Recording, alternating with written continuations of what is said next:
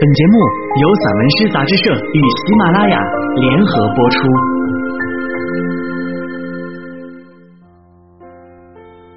鞠躬的稻穗，一炉雪。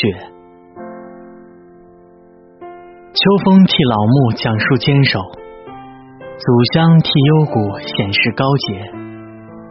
一段又一段时光，替陶潜打理南山。稻穗不说话。只是努力生长，弯腰，低头，年复一年，根须向下。那些稠密的往事，绿了又黄，黄了又绿。他用赤子之心咽下黑暗，冲出封锁，吐出绿绸缎，用希望之光抚慰原野，用孤独。萃取黄金、爱和悲悯，他更爱那些热爱土地的人。他要把他们爱过的原野、太阳、秋风，甚至秋风里萧瑟的诗意，通通再爱一遍。他在替卑微的人活在人间。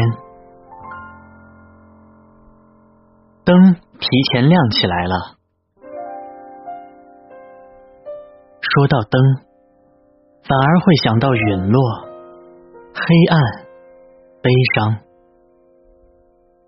岁数越来越大，心眼儿越来越小，记忆力也随着视力的模糊不清变得越来越坏。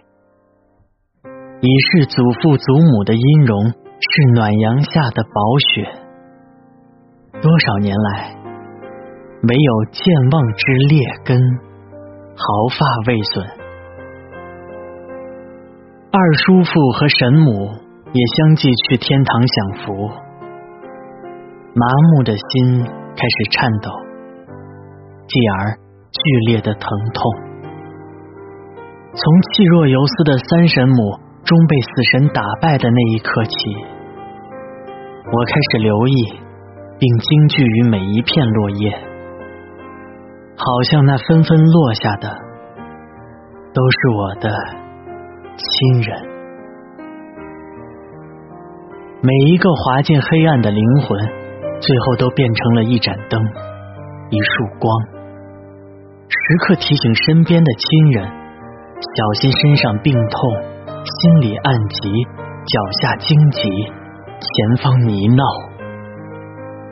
灯越亮，光越强，疼痛也就越剧烈。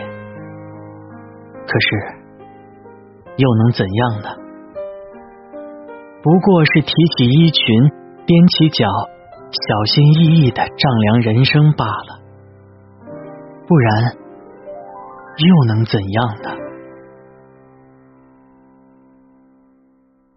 白露词，这落满风霜的人间，胭脂马迂回天山。白露，水中灌木摇曳，星河无言。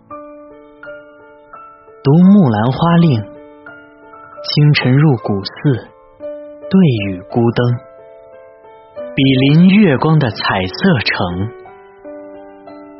迎面吹来少年的笛声，唤醒雪域、白鹭、佛经以及江水朦胧，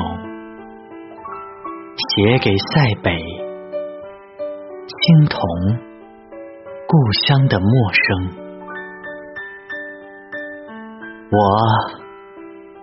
一个渐渐找回姓氏的人。只能在铺满落叶的路上寻找归程。处暑，假与真，丑与美，善与恶，有时在一念之间，有时也会交织错乱。处暑喊出口令，一切。各就各位，苍鹰用力和美重新布置生活，万物用凋零纪念繁茂。鼠、稷、梁等用洁白饱满回报汗滴，而我用感恩凝视已经过去和即将到来的磨难，途经你生命的一些事。一些人令你悲痛愤怒，也赐你收获成长。人从诞生之日起，就已经大踏步的在向着坟墓迈进。既然如此，就攥紧手里那一只背吧，疼痛它的疼痛，美好它的美好，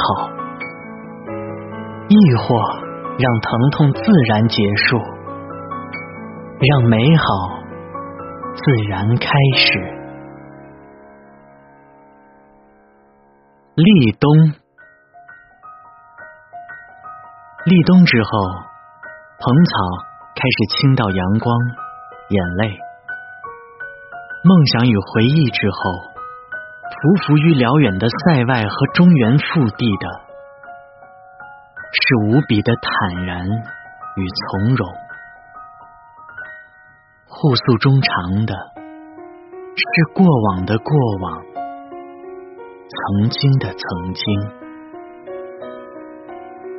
朔风又起，